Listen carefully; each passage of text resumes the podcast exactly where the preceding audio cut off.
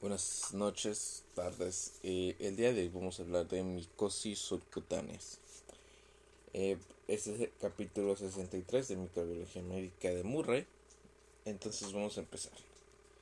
Eh, un, una ecoturista de 40 años realizó un extenso viaje por la selva de Costa Rica. A lo largo de sus vacaciones acampó, trepó árboles, eh, vadeó riachuelos, caminó a través del fango y soportó lluvias torrenciales. Perdió los zapatos alrededor de dos semanas después del comienzo de su aventura y continuó caminando descalza durante otras tantas semanas. En esta última etapa sufrió pequeños cortes y abrasiones en ambos pies. Aproximadamente seis meses después de regresar a su domicilio en el medio oeste de Estados Unidos, observó la presencia de una ligera tumefacción en el pie derecho, sin dolor ni inflamación ni secreción, por lo que decidió acudir a consulta. ¿Cuál es el diagnóstico diferencial de este proceso? ¿Qué tipos de hongos podrían haber causado esta infección? ¿Cómo elaboraría usted el diagnóstico en este caso? ¿Qué alternativas terapéuticas existen y qué probabilidad de éxito tiene cada una de estas?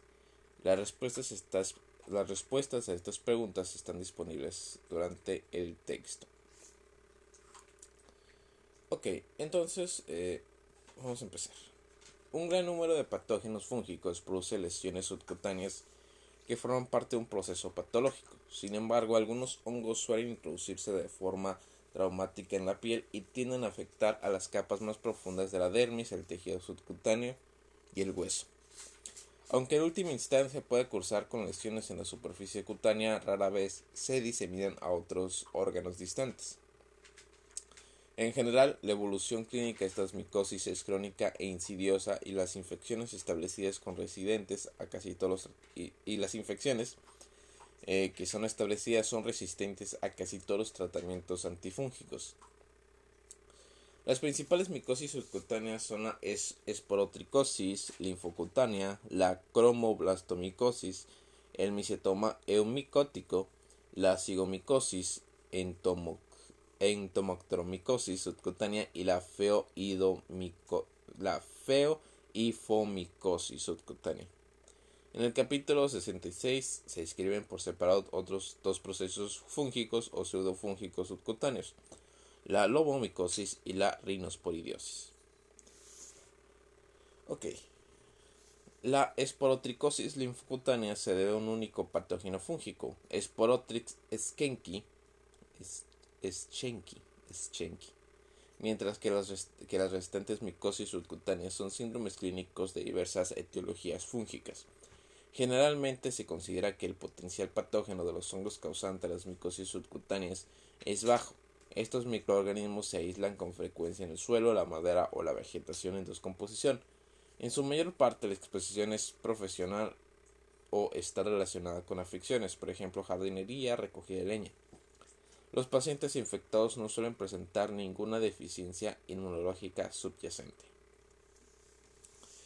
Esporotricosis linfocutánea. El agente etiológico de la esporotricosis linfocutánea eh, es Sporotrix eschenki, un hongo dimórfico ubicuo en el suelo y la vegetación en descomposición. La infección es crónica y se caracteriza por la aparición de lesiones nodulares y ulceradas a lo largo de los vasos linfáticos que drenan el punto primario de inoculación. La diseminación a otras localizaciones como los huesos, los ojos, los pulmones o el sistema nervioso central es muy infrecuente, menos del 1% de todos los casos y no se incluye en este capítulo. A temperatura ambiente, eh, Sporotrix eschenki crece en forma de un hongo micelial y en tejido se desarrolla como una levadura pleomórfica. Morfología. Eh, Sporotrix eschenki presenta dimorfismo térmico. Los cultivos de las formas miceliales proliferan con rapidez y poseen una superficie membranosa arrugada que gradualmente adopta una coloración marrón, tostada o negruzca. A nivel macroscópico, la forma micelial se compone de hifas, tabicacialinas y estrechas que producen un gran número de conillos ovalados que están situados en unos delicados esterigmas u organizadas en una roseta o una formación de pétalos de margarita sobre los conidióforos. La fase de levadura está formada por células levaduriformes esféricas, ovaladas o alargadas, en forma de puro, con un diámetro comprendido entre 2 y 10 micrómetros y yemas unidas o rara vez múltiples. Aunque esta es la fase tisular de Sporotis schenki, en raras ocasiones se observan formas de levadura en el estudio histopatológico del tejido. Epidemiología. Generalmente la esporotricosis eh, es una enfermedad esporádica cuya frecuencia es mayor en los climas más templados. En la actualidad, las principales zonas conocidas de enfermicidad corresponden a Japón, Norteamérica, eh, conocidas de endemicidad, perdón, corresponden a Japón, Norteamérica y Sudamérica, especialmente México, Brasil, Uruguay, Perú y Colombia. Se han descrito algunos brotes de la infección asociados a actividades ah, forestales, mineras y de jardinería. La infección clásica se asocia a la inoculación traumática de tierras vegetales o Ok, la infección clásica se asocia a la inoculación traumática de tierra, vegetales o materia orgánica contaminadas por el hongo. La transmisión zoonótica se ha relacionado con actividades de caza de armadillo y con gatos infectados. Se ha comunicado un brote reciente de esporotricosis transmitida por gatos que afectó a 178 individuos entre 1998 y 2001 en Río de Janeiro. Síndromes clínicos. La esporotricosis linfática, eh, la esporotricosis linfangítica, se desarrolla habitualmente tras un traumatismo local en una extremidad. El lugar inicial de la infección adopta el aspecto de un nódulo pequeño que puede ulcerarse. Alrededor de dos semanas después de la aparición de la lesión inicial, se forman nódulos linfáticos secundarios que se componen de una cadena lineal de nódulos subcutáneos indolores que se extienden en sentido proximal a lo largo de la trayectoria del drenaje linfático de la lesión primaria. Con el paso del tiempo los nódulos se ulceran y secretan pus. Las lesiones cutáneas primarias pueden mantenerse fijas sin diseminación linfangítica y desde el punto de vista clínico las lesiones son nodulares, verrugosas o ulceradas y a nivel macroscópico simulan un proceso neoplásico como un carcinoma epidemiforme. Es preciso descartar también otras causas infecciosas de lesiones linfangíticas y ulcerosas como las infecciones por micobacterias y neocardias. El diagnóstico laboratorio. El diagnóstico definitivo suele necesitar el cultivo de pus o tejido infectado por Sporotris schenki. Es capaz de crecer en diversos medios micológicos tras un periodo de incubación de 2 a 5 días y se desarrolla como una levadura de gemación a 35 grados centígrados o una forma micelial a 25 grados centígrados. La confirmación del laboratorio se logra mediante la conversión de la forma micelial de la forma en, en fase de levadura mediante la Ok. La confirmación del laboratorio se logra mediante la conversión de la forma micelial en la forma en fase de levadura mediante el subcultivo a 37 grados centígrados o bien a través de la prueba inmunológica de exoantígenos. En los tejidos, el microorganismo se desarrolla como una levadura pleomorfa de gemación de tamaño comprendiente de 2 y 10 micras, la cual se observa de forma muy infrecuente en el ser humano. El aspecto del material de Splendor Hofmi, que rodea las células en fase de levadura cuerpo asteroide puede resultar de utilidad, aunque también se observa en otros tipos de infección. Se ha comercializado una prueba serológica, si bien rara vez se usa en el diagnóstico de la esporotricosis. El tratamiento clásico de la esporotricosis linfocutánea consiste en la administración de yoduro de potasio en solución saturada. La eficacia y el bajo coste de este fármaco lo convierten en una opción conveniente, especialmente en los países en vías de desarrollo. No obstante, ha de administrarse a diario a lo largo de tres o cuatro semanas y produce efectos secundarios como náuseas, hipertrofia de glándulas salivales, eh, y esto lo hace con cierta frecuencia. Se ha demostrado que el itaconazol es una alternativa segura y muy eficaz a dosis bajas, por lo que actualmente constituye el tratamiento de elección. A los pacientes que no responden eh, se les puede pautar. Ah, se les puede pautar dosis más altas de itraconazol, terminafina y yoduro de potasio. A los pacientes que no toleran este tratamiento se les puede administrar fluconazol o posaconazol. Aunque es rara, la remisión espontánea se describió ah, en 13 de los 178 casos registrados en Brasil. La aplicación local de calor también ha demostrado ser eficaz. Ok, antes de continuar, este, vamos a revisar eh, unos casos clínicos que nos presenta aquí el libro. Entonces vamos a empezar con el caso clínico de esporotricosis. Eh, eh, describieron, Haddad y colaboradores describieron un caso de esporotricosis linfangítica tras una lesión con espina de pescado. El paciente era un pescador de 18 años residente de una zona rural del estado de Sao Paulo que se lesionó el tercer dedo de la mano izquierda con las espinas dorsales de un pez que capturó mientras trabajaba. Posteriormente el paciente presentó edema, ulceración, dolor y secreción purulenta alrededor de la zona lesionada. El médico de cabecera interpretó la lesión como un proceso piógeno bacteriano y le recetó un ciclo de tetraciclina oral durante siete días. No se observó mejoría alguna y se cambió el tratamiento por cefalexina con resultados parecidos. A la exploración a los 15 días del accidente el paciente tenía una úlcera supurada con nódulos en el torso de la mano y el brazo izquierdo que formaba un patrón linfangítico nodular ascendente. Eh, los diagnósticos que se plantearon fueron esporotricosis linfangítica localizada, leishmaniasis esporoticótica y micobacteriosis atípica. Esto causado por Mycobacterium marinum. El estudio histológico de la lesión mostró un patrón de inflamación granulomatoso crónico ulcerado con microabscesos intraepidérmicos. No se identificaron bacilos ácido resistentes ni hongos. El cultivo de la biopsia en medio de agar subaru mostró un hongo característico caracterizado por hifas delgadas tabicas con conidios organizados en forma de una roseta en el extremo de los conidióforos, eh, compatible con Sporotris schenki. La reacción intradérmica frente a esporotriquina también fue positiva. El paciente recibió tratamiento con yoduro potásico oral y el cuadro se resolvió tras dos meses de tratamiento. La presentación clínica de este caso es típica de esporotricosis, pero la fuente de la infección, espina de pescado, es rara.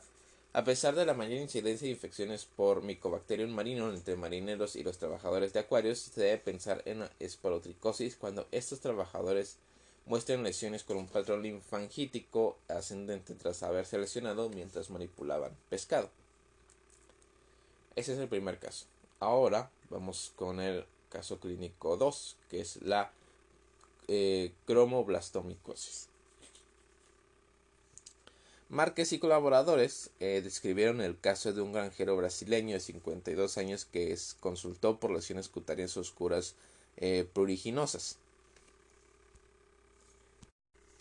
El problema había surgido dos años antes y había progresado lentamente desde ese momento.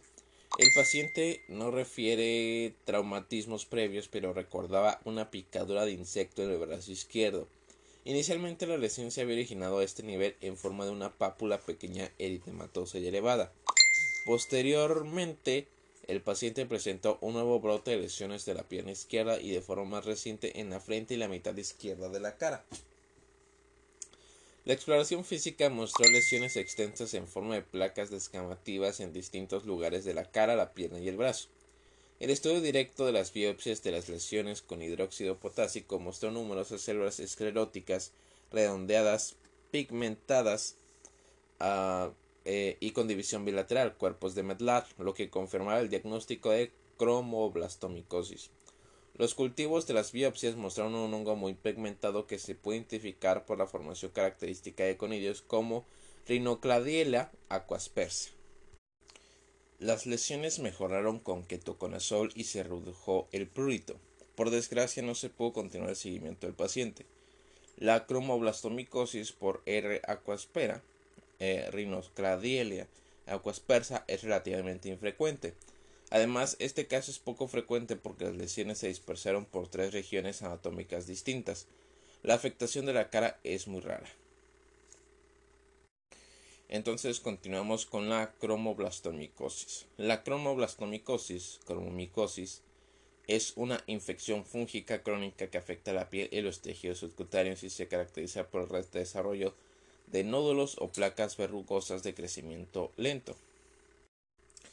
La cromoblastomicosis es más prevalente en los trópicos en, en los que el ambiente templado húmedo y la costumbre de no utilizar calzado ni ropa eh, protectora predisponen a la inoculación directa con tierra o materia orgánica.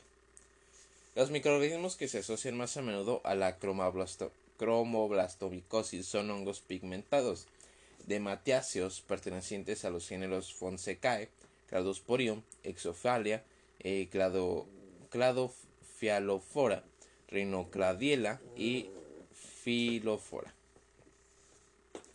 Morfología. Los hongos responsables de la cromoblastomicosis son hongos miceliales de matiáceos con, pigmentación natural y la mayoría de ellos son capaces de producir diversas formas cuando se cultivan in vitro. Por ejemplo, las especies del género Exophiala eh, pueden crecer como formas miceliales y generar células portadoras de conidios denominadas anélidas y como células levaduriformes en las colonias recién aisladas. Aunque la forma básica de estos microorganismos es un hongo micelial tabicado pigmentado, los distintos mecanismos de exploración producidos en cultivo dificultan su identificación específica. Para su identificación específica puede ser necesario el análisis de la secuencia de ácidos nucleicos. En contraposición a la diversidad morfológica observada en los cultivos, los hongos causantes de la cromoblastomicosis forman en los tejidos células eh, muriformes, es decir, cuerpos escleróticos o cuerpos de medlar, de color marrón castaño como consecuencia de la melanina presente en sus paredes celulares. Las células muriformes se dividen por tabicación interna y aparecen como células con líneas verticales y horizontales en el mismo plano o en diferentes planos. Junto con las células eh, muriformes pueden aparecer hifas pigmentadas. Las células fúngicas pueden hallarse en forma libre en el tejido, aunque la mayoría de las veces se encuentran en el interior de los macrófagos o células gigantes. Epidemiología. Por lo general, la cromoblastomicosis afecta a personas que trabajan en zonas rurales en las regiones tropicales. Los agentes etiológicos crecen en las plantas leñosas y el suelo. La mayoría de las infecciones se dan en hombres y afectan a las piernas y los brazos, posiblemente como consecuencia de una exposición profesional. Otras localizaciones corporales son los hombros, el cuello, el tronco, las nalgas, la cara y las orejas. Algunos factores climáticos locales pueden influir en la distribución de las distintas infecciones y los agentes etiológicos. Por ejemplo, las infecciones causadas por Fonsecae pedrosi en Madagascar se observan en zonas con altas precipitaciones, de 200 a 300 centímetros anuales, mientras que las causadas por Cladofelofora eh, Carrioni en esas mismas islas en áreas de escasas precipitaciones de 50 a 60 centímetros anuales. En el continente americano, Fonseca pedrosi representa el principal microorganismo implicado en la, en la cromoblastomicosis y sus lesiones suelen afectar a las extremidades inferiores. Por el contrario, el agente etiológico más frecuente en Australia es eh, C. carrioni y las lesiones se localizan eh, la mayoría de las veces en las extremidades superiores, especialmente en las manos no será descrita la transmisión horizontal en el ser humano. Síndromes clínicos. La cromoblastomicosis tiende a ser una entidad pruriginosa progresiva, indolente, crónica y resistente al tratamiento. En la mayoría de los casos los pacientes no consultan hasta que la infección está bien establecida. Eh, ok, entonces... Uh, ok. La enfermedad se manifiesta con pequeñas pápulas verrugosas cuyo tamaño aumenta lentamente. Se han descrito varias variantes morfológicas de la enfermedad que comprenden desde lesiones verrugosas hasta hasta perdón, está mi perro, hasta placas aplanadas. Las infecciones establecidas se manifiestan con grandes proliferaciones verrugosas semejantes a una coliflor que suelen agruparse en una misma región. Eh, pueden formarse lesiones secundarias debido a la auto inoculación. A menudo las lesiones de tipo placa desarrollan una cicatriz central eh, conforme aumenta su tamaño. Pueden tener lugar procesos de ulceración y formación de quistes. Las lesiones de gran tamaño son hiperqueratósicas y la extremidad está muy distorsionada debido a la fibrosis y, y el linfedema secundario. El individuo puede contraer una infección bacteriana secundaria a que contribuye a la linfadenitis regional, la linfagiectasia y la elenfantiasis final. Diagnóstico de laboratorio. Las manifestaciones clínicas, los hallazgos anatomopatológicos de células muniformes marrones y el aislamiento en cultivo de uno de los hongos implicados en esta infección permiten confirmar el diagnóstico. Las pruebas, las muestras por raspado obtenidas a partir de la superficie de lesiones verrugosas con pequeños puntos oscuros pueden revelar las células características cuando se tratan con hidróxido potásico al 20%. Las muestras de biopsia sometidas a la tinción de hematoxicilina eusina también, también pueden poner de manifiesto la presencia del microorganismo en la epidermis o microabscesos que contienen macrófagos y células gigantes. La reacción inflamatoria es supurativa y granulomatosa y se observa fibrosis térmica e hiperplasia pseudoepiteliomatosa. Los microorganismos se cultivan con facilidad a partir de las ah, lesiones y aunque su identificación puede entrañar varias dificultades, no se ha comercializado ninguna prueba serológica para la cromatoblastomicosis. Tratamiento. Con frecuencia el tratamiento con antifúngicos específicos carece de eficacia debido al avanzado estado de infección en el momento de la presentación. El itaconazol y la terbinafina parecen constituir los fármacos más eficaces. Más recientemente se ha empleado el posaconazol con resultados modestos. Estos fármacos se combinan con frecuencia con fluoxitocina en los casos refractarios. Se ha tratado de reducir las lesiones de mayor tamaño mediante la aplicación de calor o crioterapia antes de la administración de antifúngicos con el propósito de mejorar la respuesta. La cirugía no está indicada debido al riesgo de, recidivas en la cicatriz. Las lesiones de larga duración pueden presentar un carcinoma epidemiforme, por lo que es preciso practicar una biopsia de cualquier lesión con áreas atípicas o proliferaciones carnosas para descartar esta complicación. Micetoma eumicótico.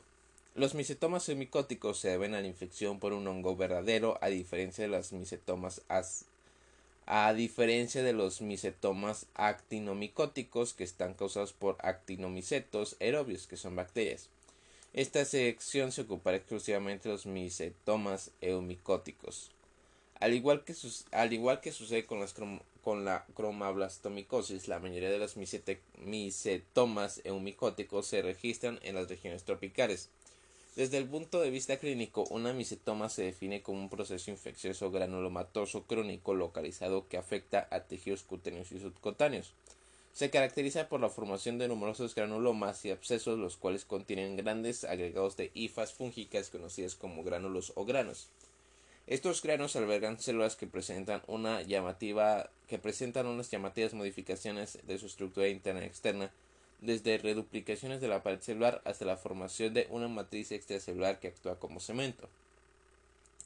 Los abscesos drenan eh, al exterior a través de la piel y con frecuencia expulsan gránulos. El proceso puede ser bastante amplio y deformador y conlleva la destrucción de músculo, fascias y hueso.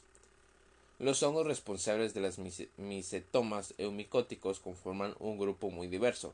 Pertenecen a géneros como Facremonium, Curbularia, Fasorium, Madurella, Mediacopsis, Biatrofila, Dermatosfaria, Exofalia, eh, Falciformispora, Sedosporium y eh, Pseudalescheria. Morfología. Los, los, gránulos de los micetomas eumicóticos están formados por hifas fúngicas tabicadas con una anchura de 2 a 6 micrómetros o más. Son de matéaceos que, son, eh, que tienen color eh, negros eh, o hialinos que contienen granos pálidos o blancos dependiendo de cuál sea el agente etiológico de la enfermedad. Con frecuencia las hifas están distorsionadas y adoptan morfologías y tamaños singulares.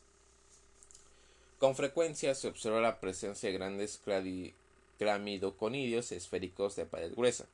Las hifas pueden embeberse en una sustancia amorfa que actúa como cemento. El material de Splendor Hoffley suele interdigitarse entre los elementos miceliares en la, periferia del gránulo. Los gránulos micóticos se diferencian de los actinomicóticos, en sus características morfológicas, filamentos ramificados frente a hifas tabicadas y clamidoconidios y de tinción, bacilos en rosario en rosa gran positivo frente a hifas positivas para la tinción de ácido periódico de Schiff, Paz y metamina argéntica de Gomori.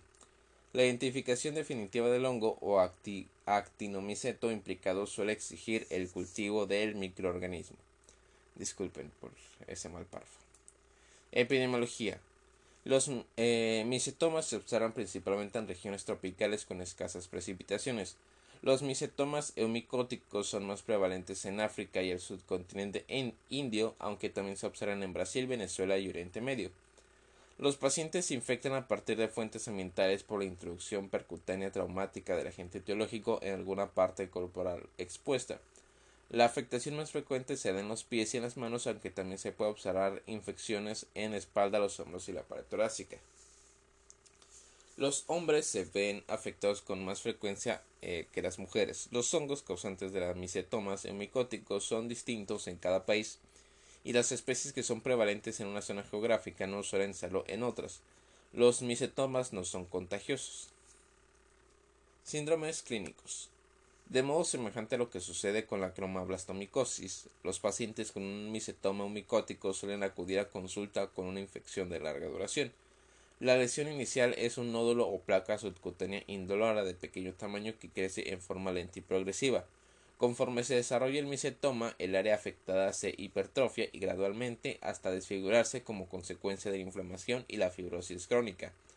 Con el paso del tiempo aparecen fístulas en la superficie cutánea que drenan un líquido cero sanguinolento que suele contener gránulos visibles a simple vista. La infección suele atravesar los planos tisulares y origina la destrucción local del músculo y el hueso. Es muy infrecuente la diseminación hematógena o linfática desde un foco primario hasta una localización distante o las vísceras. Diagnóstico de laboratorio. La clave de diagnóstico del misetoma micótico radica en la demostración de la presencia de granos o gránulos. Los granos pueden observarse a simple vista en unas fístulas de drenaje y en una preparación microscópica. También pueden obtener materialmente una biopsia quirúrgica profunda. Los granos se tratan con eh, hidróxido de potasio al 20% para su visualización al microscopio. Habitualmente se observa con claridad la presencia de hifas y de pigmentación. Se pueden eh, lavar los granos con el fin de cultivarlos o fijarlos y cortarlos para estudios anatomopatológicos. Los granos eh, se visualizan con facilidad en tejidos teñidos con hematoxilina eosina. Pueden ser valiosas algunas tinciones especiales como las tinciones eh, PAS y GMS. A pesar de que el color, la forma, el tamaño y la morfología microscópica pueden ser característicos de, cada agente etiológico, la identificación definitiva del microorganismo suele precisar su cultivo. Casi todos los microorganismos son capaces de crecer en los medios micológicos estándar. Sin embargo, la inclusión de un antibiótico como la penicilina permite inhibir el crecimiento de bacterias contaminantes que podrían desplazar al hongo. El tratamiento del miacetoma eumicótico no suele obtener resultados satisfactorios. La respuesta a los distintos hongos causantes de la enfermedad y, a la anfotericina B, el quitoconazol o el itraconazol es variable y a menudo escasa, aunque estos tratamientos pueden ralentizar la evolución del proceso. Recientemente se han descrito eh, respuestas prometedoras con el tratamiento con terbinafina, boriconazol y posaconazol. En general, la decisión local carece de eficacia o es inviable y la amputación constituye el único tratamiento definitivo. La decisión de proceder a la amputación ha de tener en cuenta la velocidad de progresión, los síntomas, la disponibilidad de, prótesis adecuadas y las circunstancias de cada paciente, ya que se trata de infecciones de progresión lenta que pueden ralentizar la administración eh, de un tratamiento antifúngico específico. Por todas estas razones es obligatorio diferenciar el miacetoma eumicótico del miacetoma actinomicótico. El tratamiento farmacológico suele ser eficaz en los pacientes con esta última entidad. Eh, ok, entonces continuamos con entomof entomoftoromicosis subcutánea. entomoftoromicosis, entomoftoromicosis subcutánea. La entomoftoromicosis subcutánea, también llamada mucormicosis subcutánea, se debe a la infección por mucormicetes del orden entomoftarales, eh, Conidiobolus o Conidiobolus coronatus y Basidiobolus ranarum. Eh, ambas especies de hongos causan una forma subcutánea crónica de mucormicosis que se produce esporádicamente como consecuencia de la inoculación traumática del hongo presente en residuos vegetales en los climas tropicales. Los patógenos se diferencian en la localización anatómica de la infección. Eh, Basidio bolus eh, ranarum causa una infección subcutánea en la, de las extremidades proximales en la población pediátrica, mientras que la infección por Conidio bolus eh, coronatus se localiza en el área facial predominantemente en el adulto. Ok, morfología. La morfología de los hongos causantes de entomoftromicosis subcutánea en los tejidos difiere de la de los mucormicetes mucoráceos. Las cifas aparecen en un número reducido y a menudo en forma de fragmentos rodeados de material de Splendorf Hofflin muy eosinófilo. Las, a ver, otra vez. Las cifas aparecen en un número reducido y a menudo en forma de fragmentos rodeados de material de Splendor Hoffley muy eosinófilo. La respuesta inflamatoria es granulomatosa y rica en eosinófilos. Los fragmentos de IFA presentan una pared delgada y se teñe débilmente. Aunque son infrecuentes, los tabiques son más prominentes que los observados en la familia Mucoraceae. Las IFAs de la familia Entomophoreaceae no invaden los vasos sanguíneos. Ok, epidemiología. Ambos tipos de entomoftromicosis subcutánea son más, son más prevalentes en África y en menor medida en la India. La infección producida por B. ranarum se ha descrito también en Oriente Medio, Asia y Europa, mientras que la causa por C. coronatus se ha descrito en Latinoamérica, África e India. Ambos hongos son saprofitos que subsisten en hojas y residuos vegetales. B. ranarum también se desarrolla en los continuos intestinales de pequeños reptiles y anfibios. Ambas entidades son infrecuentes y no se conoce ningún factor predisponente de la enfermedad, por ejemplo acidosis o inmunodeficiencia. Se cree que la infección por B. ranarum se contrae como consecuencia de la introducción traumática del hongo en los tejidos subcutáneos de los muslos, las nalgas y el tronco. Esta forma de entomoftromicosis subcutánea afecta mayoritariamente a niños. El 80% de los pacientes tiene menos de 20 años, con una proporción hombre-mujer de 3 a 1. La infección por C. coronatus comienza tras la inhalación de sus esporas, las cuales invaden a continuación los tejidos de la cavidad nasal los senos paranasales y los tejidos blancos faciales. Se ha descrito una proporción hombre-mujer de 10 a 1 y la enfermedad se registra fundamentalmente en adultos jóvenes. La infección pediátrica es muy poco frecuente. Síndromes clínicos. Los pacientes infectados por B. ranarum eh, presentan masas móviles gomosas discoides que pueden alcanzar unas dimensiones considerables y se localizan en el hombro, la pelvis, la cadera y los muslos. Las masas pueden expandirse localmente y terminar por ulcerarse. Es infrecuente la diseminación o la afectación de otras estructuras más profundas. Recientemente se ha comunicado la bacilio-bolomicosis gastrointestinal en el sudoeste de Estados Unidos. La infección por C. coronatus se restringe al área reinofacial y el paciente no suele acudir a consulta hasta presentar una notable tumefacción del labio superior o la cara. La tumefacción es firme e indolora y puede progresar con lentitud hasta afectar el puente nasal y las partes superior e inferior de la cara, incluyendo las órbitas. La deformidad facial puede ser muy llamativa. No se produce, sin embargo, la extensión intracraneal, dado que la invasión del patógeno no incluye los vasos sanguíneos. Diagnóstico de laboratorio. A pesar de las llamativas características clínicas de la infección, el diagnóstico de ambos tipos de entomoftromicosis subcutáneas exige la realización de una biopsia. Los hallazgos anatomopatológicos son idénticos para ambos microorganismos. Destacan los focos de inflamación con eosinófilos y las cifras típicas de mucormicetos que se rodean frecuentemente de material eosinófilo de Splendor Hofte. Se pueden cultivar los hongos a partir del material clínico en medios micológicos estándar. Tratamiento. Los dos e infecciones citadas se tratan con itraconazol. También se ha utilizado el yoduro de potasio en solución saturada por vía oral como tratamiento alternativo.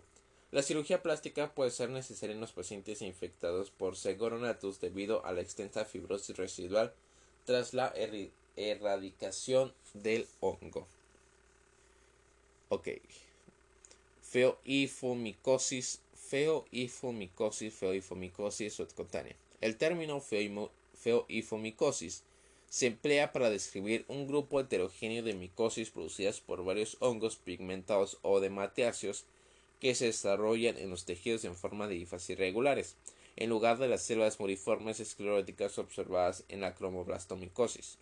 Estas infecciones eh, pueden deberse a un amplio abanico de hongos, todos los cuales se desarrollan como saprófitos en el suelo, la madera y la vegetación en descomposición. Los procesos eh, y, feoifomicóticos suelen dividirse en superficiales, subcutáneos y profundos o diseminados. Las formas superficiales y profundas eh, se comentan en capítulos en los capítulos correspondientes. Las formas subcutáneas se describen en esta sección. Morfología. Los agentes etiológicos de la feoidofomicosis subcutánea conforman un grupo numeroso y diverso, aunque todos ellos se desarrollan in vitro como hongos miceliales productores de pigmento y aparecen como hifas irregulares de pared oscura y células levaduriformes en los tejidos. Las hifas tienen una anchura comprendiente de 2 y 6 micrómetros, pueden ser ramificadas o tabicadas y a menudo presentan una constricción en, eh, el punto de tabicación. Pueden existir estructuras vesiculares de morfologías anormales de pared gruesa y diámetro de hasta 25 micrómetros, así como estructuras levaduriformes de gemación.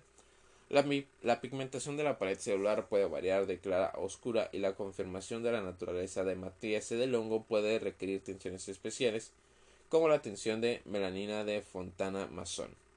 En los cultivos los distintos hongos proliferan como formas miceliares de color negro o marrón y se identifican por el modo característico, de esporulación. Epidemiología. Eh, se ha descrito la implicación de más de 20 hongos de matiacios diferentes en la feoidofomicosis subcutánea. Los agentes etiológicos eh, que con mayor frecuencia se asocian a esta entidad son exofalia, eh, Alternaria, Curvaluria y el género Faoacremonium. Se cree que la infección se debe a la inoculación traumática del patógeno, ya que estos hongos se desarrollan en el suelo de residuos vegetales. De hecho, se ha detectado la presencia de astillas de madera en el material anatomopat de madera en el material anatomopatológico, lo que parece indicar este modo de inoculación y la posibilidad de que la formación del quiste feoifomicótico característico sea una relación eh, con la implantación. Eh, no se ha elaborado ninguna explicación el hecho de que algunos microorganismos produzcan quistes feoifomicóticos y otros den lugar a miecetomas. Síndromes clínicos. La mayoría de las veces las fioifomicosis subcutáneas comienzan con un quiste inflamatorio solitario. Por lo general, las lesiones aparecen en los pies y las piernas, aunque también pueden verse afectar las manos y otras regiones corporales. Las lesiones crecen de forma lenta y se expanden a lo largo de varios meses o años. Pueden pueden ser firmes o fluctuantes y suelen ser indoloras. Cuando se localizan en la proximidad de una articulación pueden confundirse con un quiste sinovial o hipertrofiarse hasta dificultar los movimientos. Otras manifestaciones de la enfermedad son la formación de lesiones pigmentadas tipo placa que presentan induración pero no producen dolor a la palpación. Diagnóstico de laboratorio. El diagnóstico se elabora tras la decisión quirúrgica del quiste. En el examen anatomopatológico se observa un quiste inflamatorio rodeado de una cápsula fibrosa, una reacción granulomatosa y, un área de una área de necrosis central. Existen elementos fúngicos de matecios solitarios y agrupados tanto en el interior de células gigantes como en los residuos necróticos de la matriz extracelular. En general, la pigmentación se aprecia con facilidad en el tejido teñido con hematoxicilina eusina. El microorganismo crece in vitro y se identifica por su modo de esporulación. El principal tratamiento es la excisión quirúrgica. Es posible que las lesiones tipo placa no sean eh, susceptibles a este abordaje, aunque suelen mostrar una respuesta al tratamiento con itraconazol asociado o no con fluoxitocina de forma simultánea. El posaconazol, el, el y la terbinafina suelen ser también activos frente a este tipo de hongos. Caso clínico. Feoitomicosis en un paciente con trasplante renal. Márquez y colaboradores describieron el caso de una feoifomicosis subcutánea en un receptor de trasplante renal. El paciente era un diabético de 49 años que había recibido tratamiento inmunosupresor durante 5 años con prednisona y ciclosporina A tras un trasplante renal. Consultó por una historia de un año de evolución de lesiones en el pie con secreción. El paciente no refería traumatismos locales, pero había estado trabajando en actividades rurales cuando presentó la primera eh, clínica. Había recibido tratamiento por una posible infección bacteriana sin respuesta.